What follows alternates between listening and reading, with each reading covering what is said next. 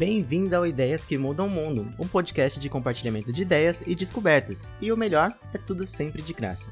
Se você está curtindo essa iniciativa, não esquece de assinar esse podcast no seu aplicativo de podcast preferido. Assim você vai receber tudo sobre os próximos episódios e olha, os próximos episódios estão maravilhosos. Eu tenho que dizer isso. Bom, vamos lá. Nessa semana a gente traz três pilares e esses três pilares seguem o mesmo modelo, que é um pilar de notícias, um pilar que conta um pouco mais sobre o tema da semana, um outro pilar que traz uma história, uma coisa do passado que influencia na nossa vida, e o terceiro pilar é um brainstorm. Então, se você curte todo esse racional e tudo que a gente constrói aqui dentro, não esquece de comentar, principalmente, né, se você quiser comentar isso para mim diretamente, você pode entrar em contato comigo nas minhas redes sociais, que é @gemersonvieira. Eu vou deixar aqui no post esse esse arroba e você pode falar comigo, você pode me seguir, você pode mandar dicas, feedbacks, você pode é, ter um espaço de comentários tranquilamente direto comigo. Mas vamos lá, depois desses recados, vamos para o primeiro bloco, que é o bloco de notícias. A manchete dessa semana é: Ração para humanos substitui refeições por tristeza. Olha que impactante, né? Vamos lá.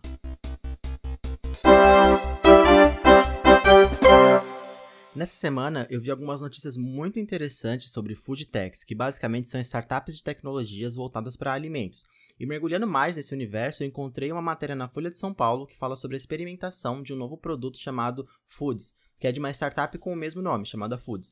O jornalista que conta essa história se chama Marcos Nogueira e ele narra né, essa história em primeira pessoa. Ou seja, a gente vai ler um texto que é o texto escrito por ele, na opinião dele, na visão dele. O link para a matéria completa está aqui dentro da descrição desse episódio. Eu achei muito interessante a gente compartilhar esse ponto de vista, porque geralmente quando a gente vê alguma notícia sobre uma startup que está revolucionando o mundo ou alguma ideia muito legal, ela geralmente é muito vendedora. Ela conta muito bem essa história no aspecto positivo. E ouvir né, ou ler a opinião desse jornalista sobre isso, ele traz um pouco pouco das nuances de que não é tudo tão perfeito assim. É óbvio que ele é muito ácido, ele critica bastante o produto, mas eu acho que a partir desse ponto é muito interessante para você desconstruir para depois construir a sua opinião sobre alguma coisa. Então vamos lá, eu vou ler na voz do Marcos, tá?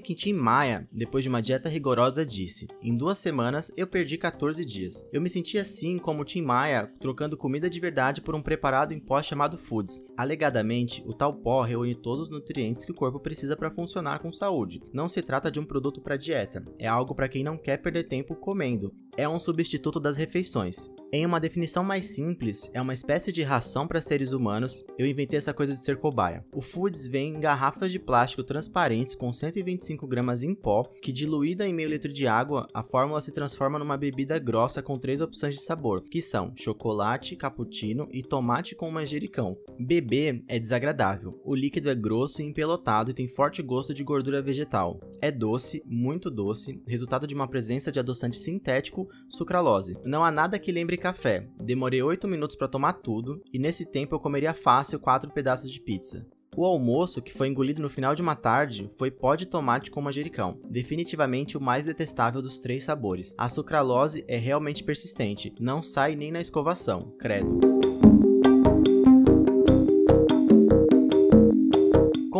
Tempo, as quatro garrafas diárias se converteram em duas, eu sofria só de pensar que precisaria beber aquilo de novo. Era melhor dormir com um pouco de fome. Para ser justo com o Foods, a sensação de saciedade persiste como o gosto da sucralose. Ela não mata a vontade de comer, mas mata a fome. No dia seguinte, eu provei o de chocolate, e como eu esperava, era mais tranquilo do que todos.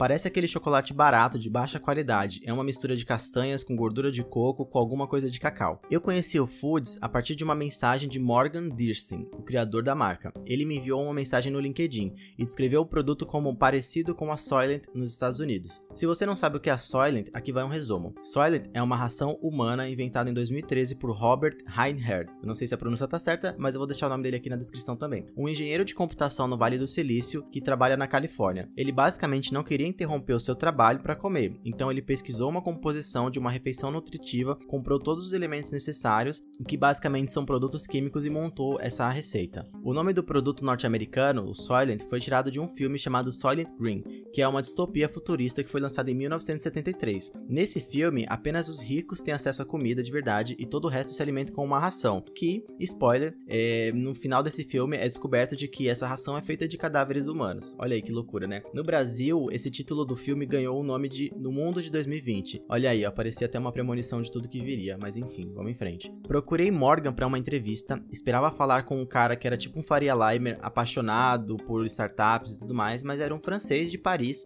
e como tal, ele era apaixonado por comida ele frequenta vários restaurantes franceses justamente para matar a saudade da sua terra. Mas por que um cara assim se meteu num negócio como esse? Basicamente, o Morgan, ele buscou desfazer a comparação com a Soylent nessa conversa. Era uma visão muito triste, ele disse. E ele disse que a proposta do Foods não é substituir a comida como uma ração, mas é ser uma opção prática e saudável quando não é possível fazer uma refeição nos conformes. Aí aqui abre uma aspas, ele disse: "Não consigo comer besteira", fecha aspas. Queria algo mais nutritivo, queria me sentir saciado sem digerir uma coxinha por quatro 24 horas. Já no site do próprio Foods, o produto afirma que comer apenas o food, né, que é se alimentar desse líquido é, durante o dia, tanto no café, quanto no almoço, quanto no jantar, não oferece contradições nem algum tipo de risco. Hum, obviamente, né, do ponto de vista nutricional. Mandei a lista de ingredientes para o professor Carlos Monteiro, que é coordenador do NUPENS, Núcleo de Pesquisas Epidemiológicas em Nutrição e Saúde da USP. Ele me respondeu com um AF. Abre aspas para falar do professor. É um monte de nutricionismo, é pseudociência, disse o professor. O nutricionismo é uma sofisma, termo aceito por muitos profissionais de saúde que propõe uma falsa percepção de que o alimento tem vários nutrientes e de que ele é sempre positivo. Se uma maçã fosse decomposta em açúcar, fibra e mais outras 118 substâncias, uma pessoa que acredita nesse nutricionismo buscaria esses 120 componentes, vários sintéticos e criados em laboratório para replicar os 120, mas não é assim que funciona. A alimentação é muito mais complexa do que uma conta de adição, não é só você copiar e colar as características de uma substância que você vai conseguir o mesmo resultado em termos de qualidade de saúde e tudo mais. Aí continua na matéria. Aos poucos descobri macetes para deixar a rotina muito mais tolerável. Gelei a bebida no limite da estupidez. O curso de sommelier de cerveja que fiz me ensinou que o frio anestesia o paladar. É ruim para boas cervejas, assim como é conveniente para as ruins, e também para o foods. Uma outra coisa que aprendi com cerveja foi engolir grandes volumes de líquido sem intervalo para respirar. E aí, nesse caso, né, o shake de ração agora descia muito mais fácil e muito mais rápido, em um minuto ou dois. Incluí nessa dieta café e limonada gasosa, ambos sem adoçar. Confesso que trapacei de leve ao turbinar com cacau em pó as garrafas de sabores de cappuccino e chocolate, e não precisei mais tomar as de tomate. E para exercitar a mandíbula, retomei depois de duas décadas o hábito de mascar chicletes.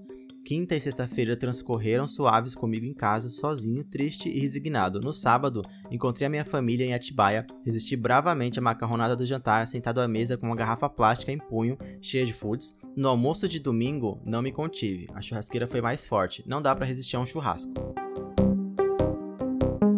Foram quatro dias e uma manhã à base do Foods. Seguindo a lógica do Tim Maia, que foi falado lá no começo da matéria, ganhei dois dias dos seis que eu já tinha dado por perdidos. Quanto custa o Foods? Basicamente, nessa matéria fala de que o custo médio é de R$ 24,90 por garrafa e você pode encontrar no site www.foods com Z, F O O D Z, .store de loja em inglês, S T O R E. Além disso, o Food está presente em vários supermercados é, de São Paulo e também acredito que no Brasil, mas você pode conferir isso dentro do site deles também. Em resumo, e aqui vai um pouco da minha opinião, do Gemerson, de fato, a proposta que o Foods nos traz é capaz de mudar nossa maneira de enxergar a alimentação. Particularmente, me parece um pouco difícil de funcionar em um âmbito muito mais massivo, ou seja, de escalonar isso para todas as casas, para as pessoas, mas para quem é entusiasta, para quem é esportista, para quem tem muito, é, uma rotina muito corrida, não tem tempo, se a Foods for bem trabalhada, bem defendida e realmente bem composta nos termos técnicos da coisa, de, de composição mesmo, pode ser uma alternativa inteligente e, de novo, né, após muito estudo e após muita evolução nesse produto. Bom, essa notícia foi um pouco de loucura, né? Um pouco de distopia, um pouco de coisa maluca de filme, mas é a verdade, existe. E se você quiser saber mais, procure pela Foods. Vamos para o segundo bloco.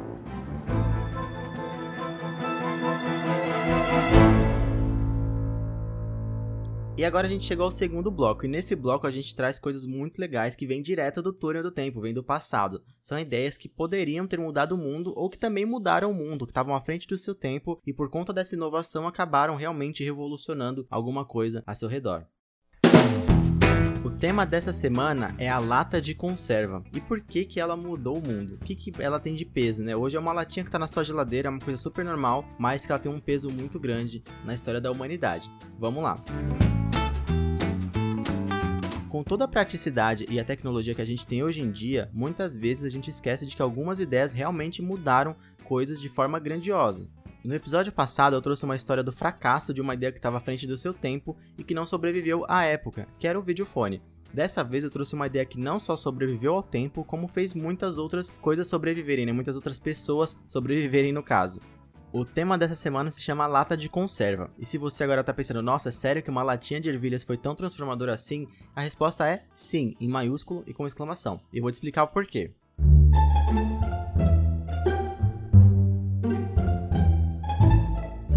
Armazenar comida é um desafio e tanto. Apesar de parecer uma coisa simples hoje em dia, foi um dos grandes desafios da humanidade na maior parte da nossa existência. No passado, houveram várias formas de se armazenar comidas. Um dos métodos mais conhecidos é um que foi criado pelos egípcios. Eles descobriram que as frutas que eram secas ao sol acabavam durando mais. A partir disso, e durante muitos séculos que seguiram, essa foi uma das formas de conservas mais eficazes que tiveram. Outras formas de conservas, como colocar no vinagre ou o processo de salgar peixe, também eram muito conhecidos nessa época. Alguns outros métodos que eram um pouco menos tradicionais também foram aclamados por muito tempo, tipo o congelamento. Nesse método, os micro-organismos das comidas não conseguem agir em temperaturas abaixo de zero graus, e a grande parte deles acabavam morrendo, e isso fazia com que os produtos durassem alguns outros métodos menos tradicionais também foram aclamados por vários séculos. Um deles foi o método de congelamento. Esse a gente usa até hoje, né? Nesse método, os micro-organismos não conseguem agir em temperaturas abaixo de zero graus, e grande parte deles acabam morrendo. Óbvio que antes da invenção do refrigerador, esse método era praticamente inimaginável, exceto em países que realmente eram muito frios.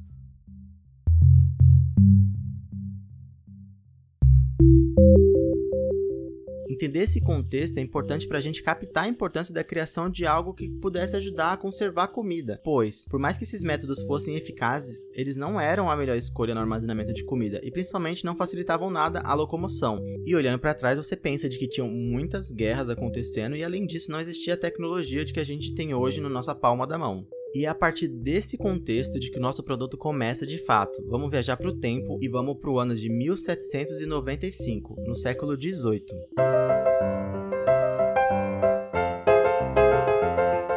Meados de 1795, Napoleão Bonaparte passou a oferecer recompensas para quem pudesse desenvolver um método seguro e confiável na preservação de alimentos para o seu exército, que vivia se deslocando. Foi a partir desse desafio público que o inventor Nicolas Appert, alguns anos depois, desenvolveu um método que envolvia o processamento e armazenamento de alimentos em potes de vidro que eram reforçados com um arame e selados com cera. Essa técnica é semelhante ao método artesanal que muitas pessoas usam ainda hoje ao redor do mundo para selar frasco de geleia com cera de parafina. A motivação do Nicholas foi justamente a recompensa oferecida pelo governo. Ele usou jarros de vidro tampados com rolhas e selados com essa cera que eu disse. Ele manteve esses vidros em água fervente para preservar, entre outras coisas, sucos, sopas, laticínios, doces. O resultado dessa experiência foi publicado num livro e esse livro chegou à mão do inglês Peter Duran, ou Peter Duran.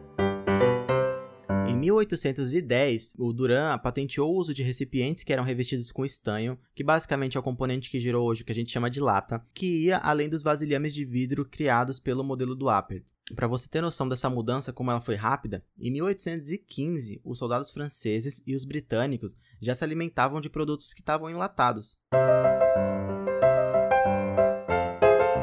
E por mais que essa ideia se provasse funcional e real, aqui vai um parêntese.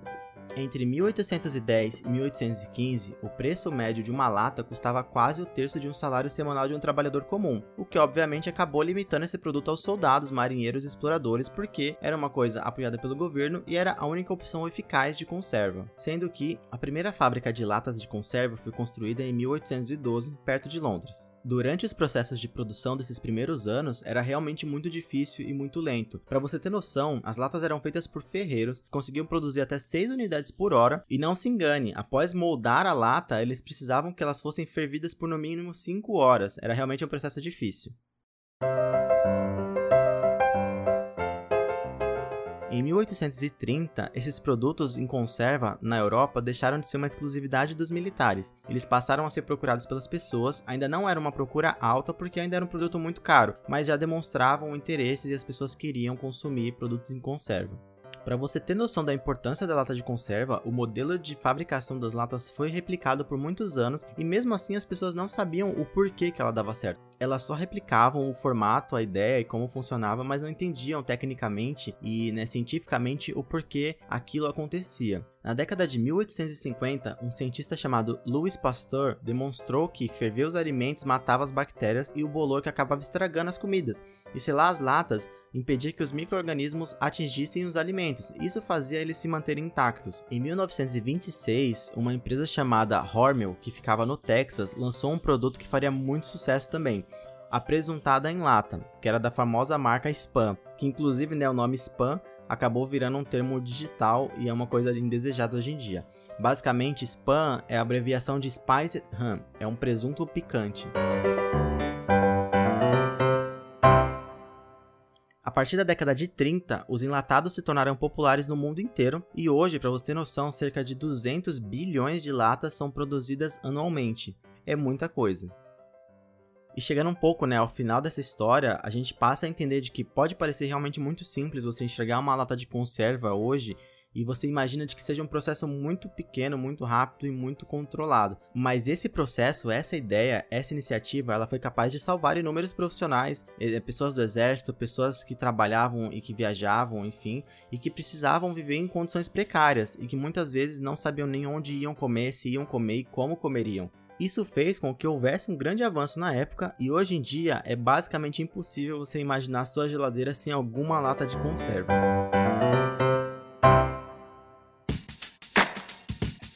Depois dessa história que é muito legal, né, e que às vezes parece que é uma coisa pequena, mas que na verdade se tornou uma coisa grandiosa e transformadora no mundo, a gente vai para o nosso terceiro e último bloco desse episódio, que tá muito, muito legal. Vamos para lá. É o bloco de brainstorming que a gente vai criar uma ideia relacionada ao tema desse episódio. Vamos em frente, roda a vinheta.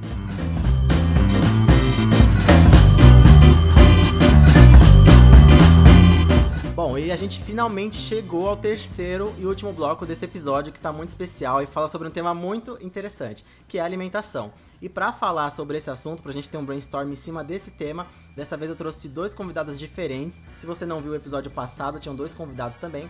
Mas enfim, volta lá e você pode ver. A partir de agora eu vou apresentar esses dois convidados para você e a gente começa esse bate-papo. Então, começando, eu sou Gemerson Vieira e eu sou aquela pessoa que mistura comida em todo lugar que eu vou. Olá, eu sou o Vital e eu não tenho moto. Olá, eu sou Roari Moraes e lasanha de berinjela deveria ser considerado um crime. Bom, a partir dessa descrição já dá pra ver que são pessoas especialistas nesse assunto, né? Com certeza os dois não sabem nada, são essas as melhores pessoas que a gente encontra para ter ideias malucas.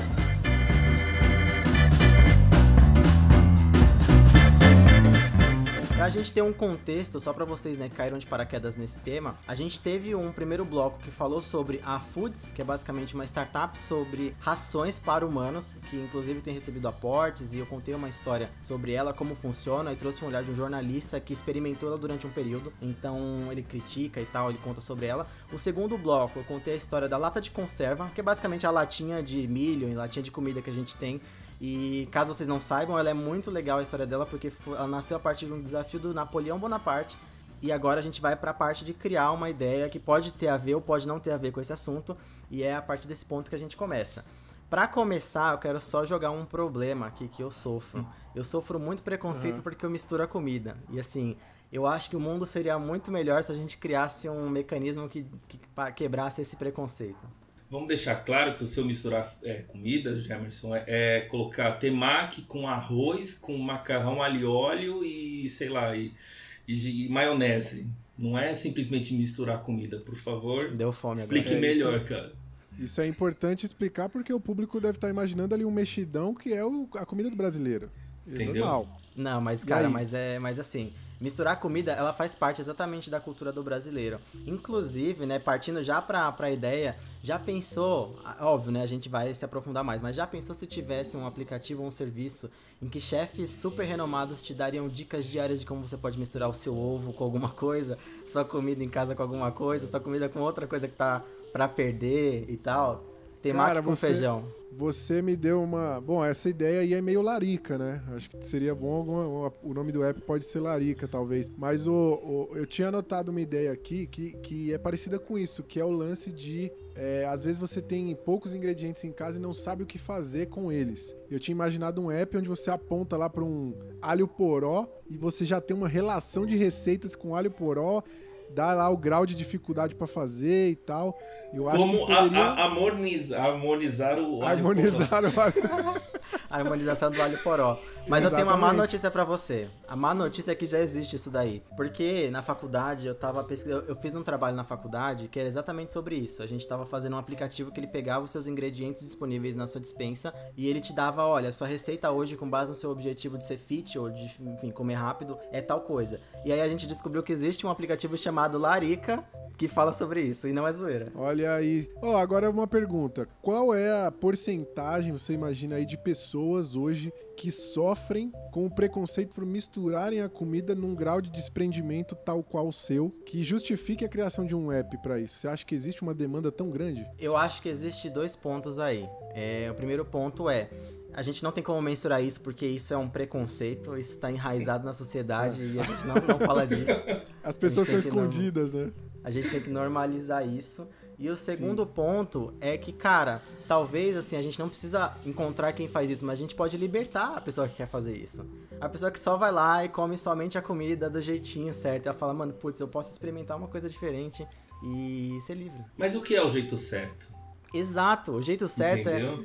Cara, o jeito certo é muito errado. Eu acho que podia ter um game, é, um, um app gamificado, onde você informava lá no app: olha, hoje eu misturei salsicha com brigadeiro. E aí isso somava lá, pô, isso te dá mil pontos, entendeu? Então, por, pela gamificação, as pessoas iam estar motivadas a misturar o que elas têm. Isso provavelmente ia levar algumas pessoas ao hospital e tudo mais, porque as pessoas levam muito a sério a competição. Mas eu acho que a gamificação poderia ajudar a mudar a cultura da alimentação brasileira. Cara, eu acho também que é uma questão de cagação de regra. Porque você vai num, sei lá, num Subway, num espoleto, cara, é mais ou menos você abrir a geladeira, porque você taca 200 coisas isso. lá e, tipo, cara, não faz sentido você ter um preconceito da sua geladeira e você gastar 30 reais pra fazer a mesma coisa que tem na geladeira.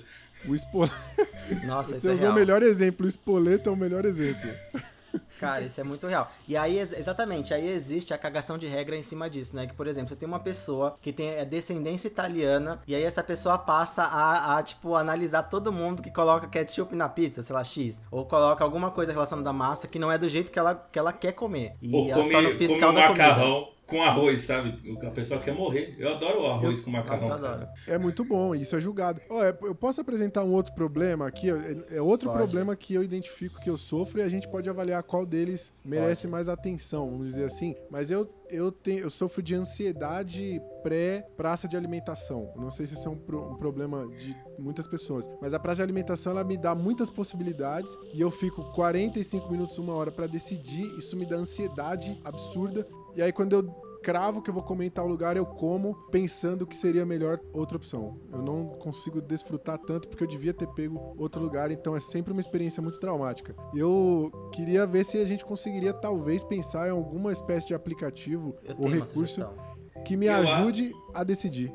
Eu acho que podia fazer na pegada do mapa astral. Você vai respondendo umas perguntas e fala. E o, o- o- próprio aplicativo vai definir o, qual o seu, o, o seu rango do Hoje dia. a sua lua tá em brócolis, né? Entendeu? É, isso é muito bom, mano. Gostei muito. Mas assim, Gostei ó, muito. conectando com o seu problema, eu acho que assim, eu tenho o mesmo problema, mas assim, ele não é de ansiedade, ele é de tipo assim, eu não quero tomar decisões. É tipo assim, é o desprendimento. Então, meu, às vezes você tá num trabalho, você passa o dia inteiro tomando decisões, é óbvio, cada um trabalha de uma forma, né? Aí quando você vai almoçar, você tem que tomar mais decisões. E aí, por isso que eu fujo do espoleto, porque eu não quero ter essa pressão. Sim, Muitas vezes eu vou é almoçar e eu falo, mano, eu não quero 12 tomar decisão. 12 ingredientes, mano. Não é queijo, queijo, queijo, queijo e presunto. É isso. Tá na fila da comida, você não tem que ficar pensando. Quem tem que pensar o chefe. É muita Não, mas não é nem pressão, questão é de pensar. É a pressão do cara. Ele fica te olhando. E aí, o que mais? O que mais? Hã? Hã? E da Hã? fila, né? E na fila. E as pessoas te olhando e te julgando. Realmente não, não é. Então eu acho que espoleto talvez é- assim, pensando na parte desse problema, né? É, talvez seria interessante a gente ter algum tipo de serviço é, que ele entendesse o seu perfil. Então, seu perfil de consumo ele é tal. Então, por exemplo, eu sou uma pessoa que eu sempre uso fit porque eu acho que eles se alimentam muito diferente, né? De, de todo mundo. Então, é um bom exemplo. Uma pessoa fit que ela não pode comer qualquer coisa. Ou uma pessoa vegana, x, uma pessoa que tem alergia. Então, ele começa a entender, ele faz uma análise do seu perfil de consumo. Você vai colocando lá cadastrando que você tem comida e aí ele começa a te dar as dicas da, do dia. Então, talvez hoje o melhor prato é o prato do espoleto, vai. Do espoleto, porque hoje ele tem um prato feito pelo chefe que você não precisa tomar nenhuma decisão. Ele é rico em ingredientes, tal, tal, tal, tal, tal. É, eu, eu, eu acho que assim, eu, eu, a palavra decisão é importante, porque eu tenho. Eu, eu sou casado com uma mulher que também é indecisa. E ela é aquela coisa, tipo, ah, eu como qualquer coisa. Aí eu falo, então vamos comer, vamos almoçar uma pizza. Aí ela fala, pizza não. Aí eu falo, então peraí, não é qualquer coisa. Isso acaba tendo problemas até conjugais, entendeu? Então é sério o assunto que a gente tá tratando aqui. Eu sofro com a minha também. Ela fala assim, escolhe aí. Eu falo, então, minha decisão é que você decide. Ela fala, aí não dá. Ela fala, eu vou falar três opções então só e você decide as três. Eu falo, peraí, não, você tá deixando fardo pra mim, entendeu? Aí é fácil, mas eu acho que tem que ter. Eu, eu gostei muito dessa ideia, cara, de, de ter um, um, uma inteligência artificial ali no sistema que vai filtrando, vai traçando seu perfil e vai te recomendando as paradas. Eu gosto. Qual, qual que é o nome daquele aquele aplicativo do gênio lá, Ruari? Que ele vai é o... traçando. Akinator? é o Akinator. Akinator, Akinator. Que você numa é. pegada disso, você vai respondendo é, e, até que ele responde. Verdade, hoje, hein? Como, como está seu humor hoje, né? O que você fez é. hoje? Entendeu? Você está de dieta? Não. É. Mas aí você é canhoto, certo... você é destro, sabe? Quanto tempo dura seu almoço? É, sei lá, você hoje ouviu qual. Mas dá pra fazer um negócio assim, você hoje ouviu qual playlist do Spotify? Sei lá, um negócio assim, sabe? Tipo, ah, meu, a minha playlist tá uma coisa mais emocional. Ah, então eu vou te dar uma coisa mais romântica pra você almoçar, né? Refletir. Dá, dá pra pensar uma coisa assim. O cara falar, ah, ouvi Barões da Pisadinha, então vai almoçar a buchada do João. é isso aí. É isso aí, hoje é dia de feijoada. Adorei, mano. Gostei muito. Não Mas sei aí eu acho que esse problema. negócio tem um problema. Pelo menos para mim teria um problema, que é o seguinte. Eu ia falar assim, porque a gente é, a gente é do contra, né? A gente, ser humano, é do contra. Então eu ia Fale pegar... por você. Ah, a gente é do contra aí. Foi do contra da minha, da minha frase agora. É, verdade, verdade. A gente vai pegar e você vai fazer todo o negócio pela palhaçada e chegar a uma conclusão de que o seu almoço do dia é feijoada. Aí você fala, ah, eu vou numa parmegiana. E você vai fazer isso. Isso é real. Então, assim, é. qual que é a forma que a gente pode fazer para convencer a pessoa a usar o aplicativo de verdade? Eu tenho uma ideia, mas eu vou esperar vocês falarem. Eu, eu acho que a gente pode trabalhar com um sistema de cupons de desconto. Enquanto você obedece o app, ele vai te dando benefícios e conforme você vai desobedecendo ele, ele vai te punindo e causando até suspensão, eventualmente. Ó, oh, isso é legal. Eu já acho que tinha que vir a, a, dica do prato com uma frase de impacto, sabe? Mais ou menos que nem horóscopo. e você, hoje você comendo feijoada, seu dia vai ser tal, o seu número da sorte é tal e a sua cor é vermelho, sabe? Oh, mas aí a gente tem um. Vou entrar no. Vou, eu vou problematizar a nossa ideia. Tá bom. Porque uma vez que a gente su, dá sugestões de comidas para as pessoas, a gente pode estar tá induzindo elas a ter uma alimentação não tão saudável. O, o quão seria a nossa. O quanto seria a nossa responsabilidade quanto os hábitos alimentares dos nossos usuários? Eu tenho uma defesa, que é o seguinte: eu não sei se vocês investem, mas quando você vai investir em qualquer corretora, eles falam qual é o seu perfil de investidor? É um cara conservador? É um cara intermediário? É um cara mais arrojado? E aí, sim, se você se decide como mais arrojado, cara, você pode correr muitos riscos. Então eu acho que assim, no momento em que você opta por fazer parte desse nosso serviço, você vai definir o seu perfil, os seus objetivos, principalmente. Tipo, de novo, né? Eu sou um cara fit, eu tenho uma meta de emagrecimento, eu tenho uma meta de ganho de, ganho de massa corporal. E aí ele pode te dar é, esses desafios conectados com seu objetivo. Aí sim você faz o útil ao agradável vai ter um termo no começo que diz que se o cara morrer com a veia entupida de Burger King, a culpa não a culpa é, é nossa. a culpa é dele. É igual o Facebook, tem esse termo lá, você não sabia? Não, morrer entupido de publicidade. É, eu não leio, eu não leio, mas é, é bom a gente já determinar isso aqui. Eu gosto da ideia, cara. Mas eu acho, fala aí, Vital. Eu tava pensando em uma outra coisa que agora eu perdi. O que que era? Não, eu super acho válido a ideia, porque às vezes realmente a gente tá meio perdidão e quantas coisas a gente não faz. Tanto o quiz hoje que você fala quem é você no, no Friends, quem é você não sei porque eu acho que super a galera toparia e consumiria esse tipo Eu de acho que tem duas coisas, eu lembrei aqui. Tem duas coisas que eu acho que talvez dava pra gente fazer pra tornar o negócio atrativo. O primeiro é que eu acho que assim, abrir aplicativo hoje é um desafio. Pro aplicativo te fazer abri-lo, é cara, ele tem que ser muito bom. Então talvez a gente pode fazer um outro trajeto. Por exemplo, imagina se a gente consegue integrar ele com o seu Microsoft Office. E aí você recebe as coisas já no seu e-mail ou recebe um pop-up e tal para você já saber o que você vai comer. É, pode ser um caminho, tipo assim, a gente chegar pela pessoa de outras formas. Isso funciona no Trello, por exemplo. Quem usa Trello sabe, né? Você recebe o um e-mailzinho, você consegue integrar ele com o seu Trello e você já encaminha. E aí uma outra em cima desse ponto é que assim, talvez a gente pode definir metas. Então, por exemplo, imagina que é, você tem um VR da empresa que você, cara, você, igual eu, por exemplo, onde eu trabalho, o VR não supre a região.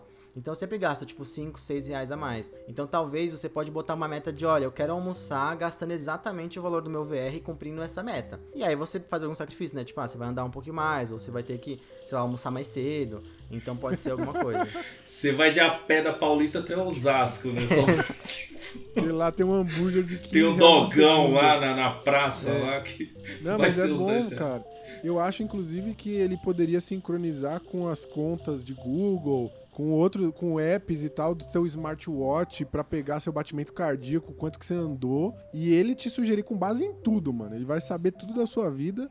Até com a notinha do, do Carrefour, assim, o que você compra, o que você comprou no Exatamente, iFood. exatamente. Exato.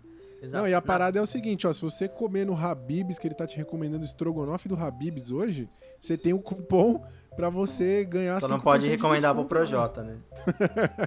Pois é, é verdade. Mas eu gosto, cara. Eu acho que poderia. Eu tô, eu tô pensando como usuário aqui, é um problema que eu vivo realmente e eu usaria essa porra com certeza.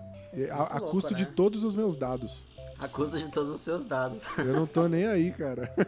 Até porque já vazou umas três vezes já em 2021. Ah, né? Com certeza. Mas eu realmente usaria, eu acho que daria pra gente aplicar esse conceito de game meio Duolingo que vai desbloqueando umas paradas, uns ribbons, assim, uns, uns selinhos, né? Que os caras, ah, parabéns, você é platina em comer parmegiana. Sei lá, umas paradas assim. Nossa, seria platina, porque realmente quando eu vou é a única coisa que eu decido, porque às vezes eu não sei o nome das coisas e eu falo, vou na parmegiana. Então, pra gente retomar, né? A gente tá falando de um serviço, um aplicativo, um site, um serviço, em que você vai é, assinando, né, ou baixando esse serviço, você vai ter um acesso a tipo um sistema de gamificação que vai resolver a sua dificuldade de tomar decisões em relação à comida. E além disso, ele vai fazer você é, melhorar a sua vida em alguns aspectos. Por exemplo, saúde, por exemplo, economia e tal. É isso aí. É isso. Eu acho que é Sem isso. esquecer que ele tem que traçar o seu perfil, por exemplo, seu peso, sua altura, sua meta. é, ele, a base dele vai ser essa principal. Eu acho que ele ainda pode metrificar de alguma forma e te, te dizer o seguinte: olha, hoje você poupou tanto tempo decidindo o que ia comer. Cara, isso é real, isso é coisa legal. Porque aí você Porque pode aí fazer uma você- métrica no final do ano. O que você É, fez de bom fi- com isso? Final do ano, exatamente. Final do ano você tem lá, sei lá, você economizou 30 horas de tomada de decisão. Tem uma pessoa que trabalhou com a gente, Gemerson, que ela faz um pipeline da- do que ela come, sem exagero. Como assim? Tipo assim, ela, ela pergunta, sei lá, ela tomou 350 ml de cerveja, ela marca lá, 300 ml de cerveja. Caraca, mano. É. Como assim, velho? Ah, eu já vi essa parada. Esse, eu já vi, tipo assim, é, o, a- o conceito de que quando você vai comer uma. Pô, você quer comer uma pizza doce hoje. Aí você vai comparar com quanto que você precisaria, sei lá, malhar pra gastar aquilo. Pra você se perguntar, vale a pena o quanto eu quero essa pizza doce? Chega Quantos lá, quilômetros chega- de esteira essa pizza Você doce fica vai me custar? deprimido, assim. Você fica deprimido no final. Você come a pizza, lógico que você vai sempre optar pela pizza, mas você come chorando. É a famosa motivação pelo medo. Motivação pelo medo. Inclusive, eu acho que esse, esse app poderia, de alguma forma, é, você sincronizar talvez com balança, essas balanças digitais aí, e você vê já as mensagens motivacionais na balança. Vai mesmo comer isso? Você quer morrer mesmo? Desgraçado, sabe? Augusto, você está um passo do precipício, Augusto. Mano, mas assim, mas na prática, pensando por esse ponto, é real. A gente precisa criar uma forma de que esse aplicativo seja ativo. Porque assim, na prática você comprou o iFood por quê? Porque o iFood te lembra de que ele existe. Ele te manda o cupom. A cada dois minutos ele te manda o cupom. E aí você fala, o iFood existe. Então, assim, eu acho que é um aplicativo que envolve comida, até porque tem muitas outras opções, ele tem que realmente ser isso. de Tipo, mano, ó, hoje você não tá almoçando direito, qual que é seu problema? Sabe? Tipo assim, óbvio que não precisa ser nessa, nesse tom, né? Mas aí você, Você quer casa com um conversar? É, você casa logo com um psicólogo Já faz. Eu acho que esse aplicativo ele já teria esse apelo, porque principalmente quem está trabalhando, agora de home office é um pouco mais complicado, mudou um pouco o hábito, mas em um cenário normal as pessoas têm o seu horário de trabalho geralmente, o seu, seu horário de almoço. Então ele já poderia dizer pro app que horário que você costuma almoçar, tal. Tá chegando ali uma hora antes, ele já recebe a notificação. Você vai almoçar tal horário? Já decidiu o que vai comer, sabe? E lembrando o cara porque aí quando ele vai sair com os brothers, oh, vamos comer o quê? Ó, meu app aqui falou que hoje tá com desconto não sei aonde. Tá Nossa, bom pra isso realmente funcionaria. Porque na Eu prática, cara, no almoço, pelo menos a gente, eh, cara, você acaba de sair da portaria da empresa e fala, e aí? E agora? Você não sabe o que fazer. Exatamente. Sabe, Fala, sabe aquele, aquele que lembra a gente de bater o ponto, o Jefferson? Aham, sei. Tipo, sei. nessa pegada, ele já com cinco minutos ele fala, cara, o que, que você tá fazendo aqui? Então, nessa linha, podia ir, cara. É, é real, a gente usa uma extensão chamada Time to Go. E aí é onde a gente trabalha muito rígido o horário. Então a gente coloca o horário que a gente pode sair de limite e ele avisa, ele fala, meu, você vai estourar seu horário. E aí, você não vai sair daqui? É bem legal. É, É. real. Não, e, ó, daria pra fazer o seguinte ainda, você aliar com outros hábitos. Por exemplo, no meu trabalho a gente tinha o costume de toda sexta-feira tinha era o dia da feijoada, que tinha uma feijoada lá que era mais barata, a galera ia todo mundo junto. Então você poderia informar pro app, ó, toda sexta-feira é feijoada lá no fulano. Você informava ali quantas pessoas vão. Essa informação poderia ser repassada pro restaurante que poderia dar contrapartidas aí, alguma coisa nesse sentido, entendeu? Nossa, isso também é real, porque você fala, mano, restaurante tal, hoje eu escolhi você e hoje eu vou com cinco pessoas. E ele já separa isso. Óbvio que você vai ter que ter se comprometer, né? Mas aí, partindo por esse ponto, entra na minha, na minha questão agora pra gente começar a direcionar mais esse assunto. Eu enxergo que esse pode ser uma das formas da gente monetizar esse negócio. A gente como empresa, é, da gente fazer algum tipo de parceria com os restaurantes é, e levando esse público pra lá, a gente ter alguma questão de monetização. Ou os caras pagando pra estar dentro desse app, porque eles vão ter um serviço premium de contato com as pessoas, ou talvez eles recebendo em cima da, da, da, da venda mesmo, um percentual e tal, pode ser um caminho. E eu queria ouvir É. de vocês o que, que vocês acham, tipo assim, de formas que a gente pode fazer esse negócio se pagar. Ó, eu, eu acho que a gente poderia fazer o seguinte: é, ele funcionaria com um algoritmo parecido com o YouTube, vamos dizer assim. Quanto mais gente tivesse naquele dia comendo a parmegiana do não sei quem, esse parmegiana ia começar a se destacar nas recomendações. Porém, ele poderia ter outras vantagens se pagasse. Então, ele poderia ter impulsionamento, poderia ter algumas outras questões que melhorassem o o- o- as recomendações dele, entendeu? Então, por exemplo, ó, meu restaurante é novo, ele não tá sendo tão recomendado porque a galera ainda não, não conhece. Mas eu coloquei uma graninha ali, pago minha mensalidade, pode ter planos diferentes, dependendo do, do tamanho do perfil do restaurante. É, e aí, o Gemerson recebe a notificação. Você sabia que abriu um restaurante novo aí no teu, no teu bairro e tal? Que tem a parmegiana que você gosta e come todo dia? Eu acho que até pensando em cima do que você está dizendo, é, a gente poderia facilitar eles. E aí já, cara, ó, a gente sempre vai viajando, né? Você que tá ouvindo isso, se você gostar dessa ideia e quiser usar essa ideia, entenda que a gente tá viajando, mas você pode pensar em outras coisas a partir disso. Mas o ponto é, é, talvez isso pode ser um apoio de empreendedorismo mesmo, porque quem abre um negócio, o cara morre muito rápido. Então talvez dentro desse app, para quem faz parte desse, dessa grade premium de pessoas, sócios, podem ser até sócios, né? É, ele pode ter um conteúdo de um chefe, cara, que é super legal, de algum empreendedor que é muito legal, que ensina ele a fazer fluxo de caixa, que ensina ele a, a cuidar em relação ao estoque. Então pode ser uma coisa interessante para que a gente consiga contribuir para esse ecossistema de empreendedorismo do mercado da gastronomia. Cara, eu acho que seria interessante até para bancos, é, maquininhas.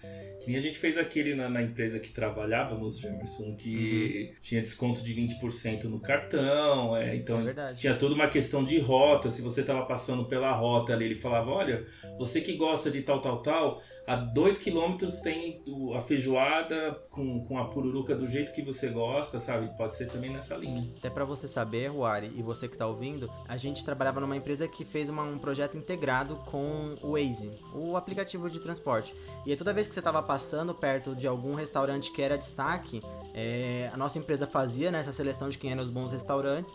E aí, quando você tava passando no Waze e passava perto desse restaurante, subia um pop-up.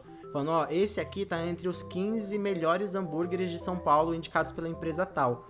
E isso fez com. E aí, né, obviamente, que quem tava dentro dessa base de pop-ups, ele tinha, ele tinha que oferecer um desconto para as pessoas irem lá. E aí ele fez, cara, crescer um volume absurdo de visitas desses restaurantes e tal. Foi muito louco. Eu acho que é bem legal esse, essa visão. Muito bom, é. Dá pra usar o, o gea- geolocalização, né, pra dar essas notificações pro cara, muito massa. Aí agora a minha, minha. Tem mais duas perguntas. A, aí eu vou deixar vocês escolherem, porque eu acho que uma é mais difícil que a outra.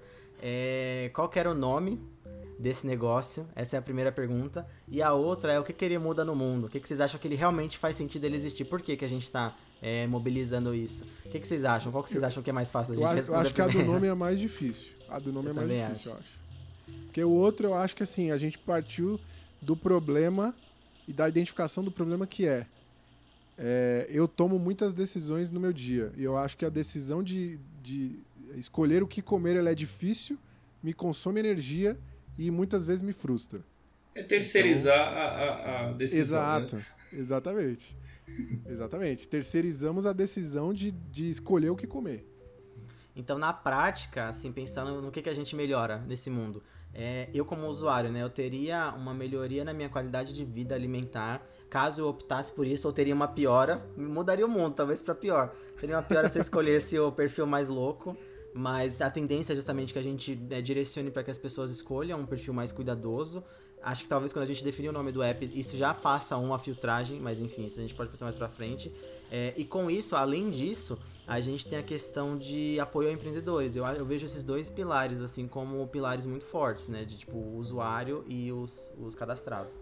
Eu acho que também a gente, a gente consegue é, mudar o hábito alimentar das pessoas, né? No sentido de que através do app o cara vai ter recomendações que são boas pro objetivo dele, é, que podem interferir no horário que ele costuma comer, na quantidade que ele costuma comer durante o dia. Então acho que ele pode usar esse app a favor mesmo de mudar esses hábitos alimentares. Ele que quem já tentou fazer dieta e tudo mais sabe que o mais difícil não é você seguir aquela receitinha que a nutricionista te dá, mas é você se adaptar a esses novos hábitos, né? De tomar tanta água, de comer no determinado horário e tal. Então acho que o app pode ajudar nisso também. E tem um ponto de vista em cima disso que é assim, é, grande parte de quem faz isso, ele vai por. Ele, e geralmente começa muito por conta da motivação. Eu sou assim, acho que vocês também são assim, putz, eu tô muito motivado a perder um quilo, sei lá, X. E esse cara, você se dedica muito. O conceito que a gente falou lá atrás de trabalhar a gamificação desse negócio, acho que ele supre exatamente essa necessidade. De você todos os dias, ou a partir de um objetivo macro, é, chegar a um objetivo novo, né? Subir um degrauzinho, uma estrelinha e tal. Isso talvez possa ser sua motivação diária para dar um primeiro passo. Com certeza. Né?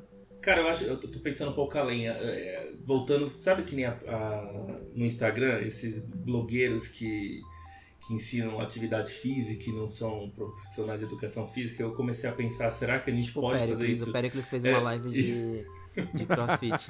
e não é zoeira. Ele foi, ele foi, ele foi, acho que foi processado, o Instagram proibiu e por isso pararam de fazer lives assim. Porque ele tava vendendo patrocínio pra fazer live de crossfit. E Loucura, foi, foi punido. É real, procurem. Será que a gente não teria que ter pô, de, de, de background assim, é um nutrólogo, um nutricionista? Tem essa também, né? Ou, Ah, não, é, é o que eu falei, aquele lance da responsabilidade, né? Eu É. acho que sim, tem que ter o suporte de profissionais, aí o apoio de profissionais na, na elaboração do conteúdo que vai ser veiculado. Eles não poderiam ser um parceiro, então? Eles mesmos já traçar a dieta e falar, ó, ó, fulano, você a partir de agora vai seguir a, a receita, a receita de. Não, a receita não, a- os menus que estarão no aplicativo tal. Você acha Eu acho que é? pode ser até uma fonte, na verdade, de receita financeira. Porque, por exemplo, imagina que, olha, eu comecei a seguir o, o aplicativo e comecei a gostar. E aí ele fala, ó, você tá curtindo essas dicas que a gente tá te dando? Você pode ter um acompanhamento individual e customizado a partir dos nossos é, especialistas de alimentação cadastrados aqui. E aí você tem um benefício exclusivo, então pagando, sei lá, uma assinatura mensal de 20 reais, você tem acesso ilimitado a é, profissionais disso que vão ceder um espaço para você responder. Aí você faz online, você não vai ter que se locomover e a gente faz um ganha-ganha. Pode ser um caminho, né? Tipo, aí você dá credibilidade pro rolê e você obviamente ajuda as pessoas. É um doutor consulta do- da gastronomia. né? Muito bom, muito bom. Eu gosto, Dou- tem que, ter esse, tem que ter esse respaldo aí, profissional. É, até porque a gente também, né, tipo, não é especialista. Então, se eu fosse hoje, né, um empresário, um empreendedor que fosse fazer isso, pegaria essa ideia, estrutura- estruturaria ela, né, na real, exatamente, tipo, pegando os pontos fortes e fracos que a gente falou aqui e, obviamente, melhorando eles. É, tentaria fazer um plano de negócios para entender, um canvas mesmo, para entender se realmente esse negócio se para de pé, se tem concorrentes. E a partir daí, falaria com especialistas, tentaria pegar alguns beta testers mesmo, e cara, e aí você vê se o negócio funciona. Aí vale a pena você buscar um investidor, ou vale a pena você pôr em prática, talvez uma cidade do interior, em algumas cidadezinhas assim, para você ver se, se o negócio se para de pé. Aí você começa a escalonar. Acho que seria o caminho das pedras, do meu ponto de vista. E o nome? É, o nome eu, eu acho que a gente tem que é, se agarrar aí à nossa primeira premissa, que é a de ajudar as pessoas a escolher e decidir, certo? Então eu acho que o nome teria que ser algo como escolhe por mim, decide aí, ou algo nesse sentido. Porque eu vou além, ó. Imagina que a marca é decide aí. Uhum. E aí é, a gente amplia a nossa, o nosso escopo para eletrônicos, por exemplo. Você quer comprar um jogo, você vai digita seus hábitos de consumo de games e blá blá blá e o bagulho fala você tem que comprar o o Fall Guys, sei lá, entendeu? Então, uhum. Então se a gente tem uma marca decide aí, a gente consegue usar ela em vários segmentos. Netflix, para você pesquisar o que você vai assistir. Eu sei que já tem uma marca que faz isso, que é um aplicativo chamado Chipu, com dois P's, é. né? Mas, mas assim, eu acho que ele pega exatamente esse conceito, né? De tipo, vou te suprir a necessidade de tomar uma decisão que faz você perder tempo. E quem, quem eu, usa eu, streaming faz, passa por isso, né? Mas o algoritmo aí do Chipu, do Chipu, posso fazer crítica aqui dos outros ou não? Pode, pode. Porque é, o algoritmo é ruimzinho, ele me recomenda umas coisas às vezes que eu falo, não, você tá enganado, meu amigo. O nosso seria bom, entendeu? Ele ia ter uma base com mais dados aí para embasar essa sugestão. É, eu acho que, tipo assim, a treta é aquilo que a gente falou, né? Às vezes o cara tá tão ansioso para captar um dinheiro de um investidor que ele já solta o beta para todo mundo. E aí, né, óbvio que se você não solta o negócio amarrado, mano, aí às vezes você mais desconstrói do que constrói. Então eu acho que tem um, um ponto bem legal aí de se, olhar. Sim. Eu gosto do Decide aí. Eu, eu particularmente gosto, mas aí eu tenho uma questão para vocês. É, você acha que esse nome já passa a ideia aqui nesse primeiro momento é algo relacionado à comida? Ou, ou talvez a gente estaria prejudicado com isso? Não passa, não passa a ideia. Ele me lembra Você Decide. É verdade. Bandersnatch Pois é. Eu, eu pensei, como é o nome daquela figura em restaurante que sugere para você o que você tem que comer? tem? O é sommelier? sommelier? Acho que é o sommelier. Será? A gente pode, pode fazer uma nome. coisa de. É, sommelier. Pode ser o Some. Some, cara. É muito bom, abreviado, porque você é, um cara que te trata com. Você tem um certo carinho por aquele sommelier. É, tem, aí assim, tem dois pontos, né? Tem três pontos, quatro pontos. Vai, o primeiro ponto é que assim, você entra na modinha, porque todo, agora todo mundo quer criar um aplicativo, um serviço com quatro letras. É, o segundo Sim. ponto é que você né, adequa esse conceito do sommelier. O terceiro é que você adequa ao conceito de agregar mesmo, some. Então some mais, sei lá, aumente a sua, a sua qualidade de vida. E o quarto é que se der errado, você vai embora, né? Você some mesmo. E some a fome também. E some, some a, fome. fome. Ah, você foi covarde aí, Gemerson, porque esse, essas coisas de some, e aí o cara vai atribuindo outro significado, sabe? Some porque é sommelier, some, aí você já me ganha, entendeu? Quando tem aí. isso, eu caio fácil nessas coisas, eu já acho, nossa, que genial. Então... E se tudo der errado, na hora que a gente vê que não tá rolando, a gente coloca uma calculadora científica e, cara, e vira isso, e deixa lá. Eu só consigo pensar no João Gordo falando, some daqui, some daqui. Aí, ó, a gente pode eu... fazer uma campanha com ele. A gente fala, eu João gostei, Gordo mano. repensou sua alimentação. Gostei muito dessa, dessa, de, dessa sugestão. Acho que é o nome ideal aí. Tá na modinha. Acho, inclusive, que o nosso app tinha que ser roxo porque também tá na moda aplicativos da cor roxa. É porque a gente depois a gente pensa o porquê do roxo. Não, Mas... a gente põe grenar, que grenar é um genérico do roxo, aí Pronto. Com degradezinha, né? Não fica tão na cara. Já tem a identidade visual, cara. Tá tudo pronto aí. O some com um pratinho de tipo de restaurante, de restaurante uhum. chique. A gente pode, pode pôr um GIF assim no começo com um restaurante cheio de comida e ela diminuindo, assim. Excelente, gostei demais. Cara, eu acho que assim, é óbvio, eu já disse no primeiro episódio e eu vou sempre reforçar. Esse é um bate-papo, então assim, a gente não tá criando um negócio que vai se estruturar e se parar de pé aqui. Mas o objetivo é que, a longo prazo, você ouvindo esse podcast, entenda de que a gente realmente, às vezes de uma ideia despretensiosa, muitas vezes com alguém da faculdade ou alguém do seu trabalho, você pode criar um negócio que mude sua vida. Então, e mude a vida de outras pessoas, né? E aí, exatamente esse é o propósito do podcast. Então, a gente compartilhou com você algumas ideias nossas e de graça. O melhor são que são ideias de graça, né? Dizem que boas ideias não são dadas de graça, conselho, mas nesse caso for. Se for, se você considerar ela como boa, né? Se for ruim, você pode ignorar. Eu ia mas... falar isso. Mas assim, de graça. Então, assim, mano, eu acho que às vezes tá indo pro bus, tá indo pro trabalho do busão agora ouvindo isso e você, cara, teve uma ideia de graça que foi te dada. E aí, o que, que você vai fazer com ela, né? Pode pegar aí pra frente ou pode simplesmente te coçar uma cabeça, a sua cabeça e você ter uma outra ideia nada a ver. Então, o podcast nasce daí. Com isso, é, vou, parar, vou parar de palestrar um pouco, mas assim, eu queria agradecer a presença de vocês. É, eu sei que com o tempo a gente vai fazer outros episódios, vai construir coisas mais loucas ainda e vai poder se soltar mais, mas eu sinto que esse foi uma coisa para somar que a gente criou aqui. E a partir desse ponto eu né, convido vocês a fazerem suas, suas despedidas. Antes de se despedir, deixa eu só fazer um comentário. Quando você Faz. falou qual era a ideia, Jamerson, você falou do lance da comida do futuro. E eu fiquei pensando muito no Expresso do Amanhã, sabe essa, essa parada tipo. Tô ligado. De fim de, de mundo? e, cara, eu dei uma pesquisada. Vocês sabiam que existe um leite feito de barata? Caraca assustador. E tipo, um jornal britânico falou que ele tem a, a, o mesmo gosto e tem, tipo, proteínas também. Eu falei, cara, que assustador. Eu me senti no, no Expresso do Amanhã. Eu falei, meu Deus, será que esse dia vai chegar e a gente tá ferrado? Mano, mas é Já que vamos tá, se acostumar é... com esse leite. Aí que tal, tá, sabe por quê? Porque no primeiro bloco aqui do, do, do episódio, eu falei do Foods. E o Foods, ele nada mais é do que tipo um whey protein. Você coloca um pó, você coloca água, você mistura e ele te dá os nutrientes. Só que aí nesse caso, eu tô dando um spoiler, né, do que já veio, né? Se você ouviu, você vai ouvir eu falar de novo disso, mas nesse caso, é, vários especialistas da USP, inclusive, falaram, mano, isso aí é história pra, pra boi dormir. Os caras colocam lá um monte de, de é, proteína super artificial e química, e assim, na técnica, tecnicamente falando, ele se para de pé, mas ele tem muitos outros problemas que os caras não contam. Então, acho que assim, com, acho que justamente por isso esse episódio surge.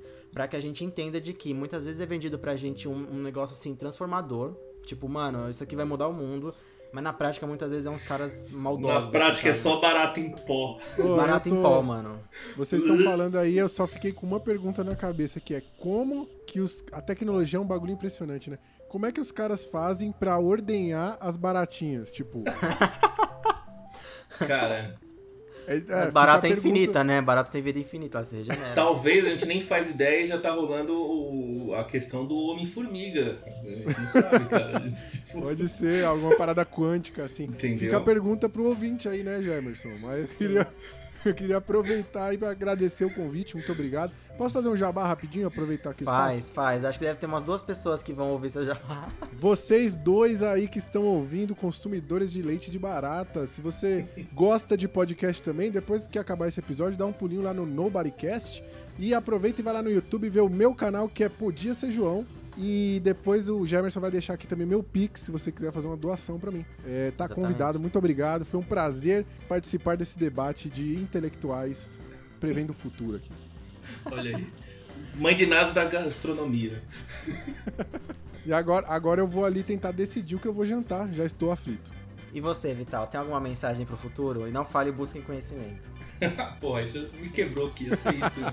Não só agradeço o convite, é um prazer participar disso. Eu sei que você vai ficar milionário, Jamerson, e espero que você não esqueça de mim, assim como eu não esqueci de você. E, Roari, não demore três semanas para responder minhas mensagens, por favor. Isso é um problema que precisa ser resolvido em outro episódio, hein, Jamerson? Você me chama. Eu, Começou a lavagem de roupa suja, né? e sempre que tiver algum tema tosco assim, pode chamar que tô aí para isso. Cara, é isso aí, tamo junto. Vamos ao próximo episódio. Se você assinou o canal, né, assinou o podcast, você já deve ter recebido esse próximo episódio, né? Se você está vendo isso no futuro, ouvindo. Mas caso você ainda não tenha assinado, fica aqui o convite novamente para que você possa receber as novidades em primeira mão. Além disso, caso você queira conhecer essa voz angelical nas redes sociais, me procure como Gemerson Vieira, procure o Ruari e o Vital também, vou deixar aqui os links dele. Vocês querem falar o arroba de vocês? Meu arroba é Podia Ser João, Twitter, Instagram, qualquer lugar. Podia Ser João. Vital. O meu é VitalPP, não é Vidal, nem Vitão, nem nada, né, Gerson? A gente é sabe é os históricos das reuniões, né? É, é V-I-T-A-L-P-P. Não é, é PP de pinto pequeno também.